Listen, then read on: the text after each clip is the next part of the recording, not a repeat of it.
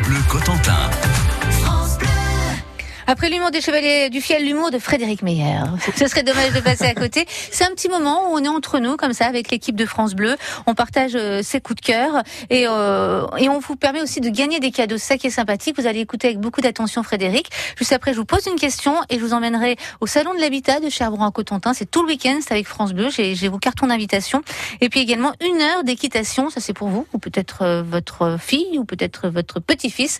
En tout cas, c'est avec Frédéric que ça se passe. Et c'est quoi votre coup de Frédéric La journée internationale de la francophonie qui se passe aujourd'hui, jour du printemps, et également la journée du bonheur. Donc aujourd'hui, eh bien, c'est la journée internationale de la francophonie. 220 millions de francophones sur les cinq continents.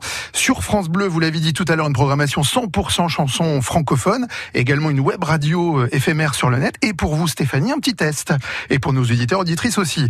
Euh, vous allez me donner euh, l'équivalent d'un mot euh, français en anglais. C'est un nouveau mot qu'on utilise en français. Vous me trouvez l'équivalent en anglais. Euh, si je vous dis un fox. Euh, alors c'est euh, fake news. Fake news, bravo, bravo.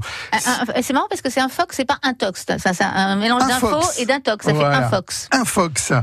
Courriel, c'est simple. Email. Email. Et euh, bon, là c'est un petit peu plus compliqué si je vous dis une liseuse. Donc le mot français pour Alors je sais pas. un e-book. Ah, e-book évidemment. Eh oui, Mhm. eh oui, une liseuse. Alors si aujourd'hui Stéphanie, euh, journée internationale de la francophonie, vous croisez un anglais, euh, afin de vous faire comprendre, vous pouvez toujours lui dire ceci. Vous avez un je ne sais quoi de chic déjà vu chez mon fiancé lors d'un précédent rendez-vous. À coup sûr, il vous comprendra.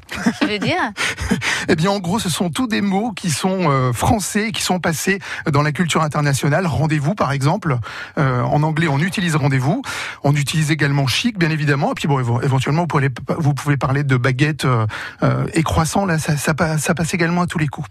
Frédéric Meyer sur France Bleu et son coup de cœur pour la francophonie. Vous l'avez compris, bien sûr, une programmation musicale 100% française hein, pour euh, fêter cette journée.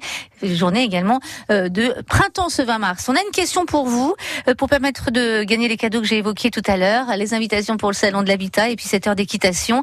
Justement, co- comment traduire fake news en français? Vous l'avez dit, et bien dit. Comment traduire fake news en français 0233 23 13 23. Je vous fais deux propositions parce qu'on est comme ça sur France Bleu, on aime vous faire sympa. plaisir. Un fox ou un tox? Comment est-ce qu'on traduit fake news? Vous avez la réponse. J'ai pour vous une heure d'équitation et des invités pour le salon de l'habitat. Merci. À tout de suite.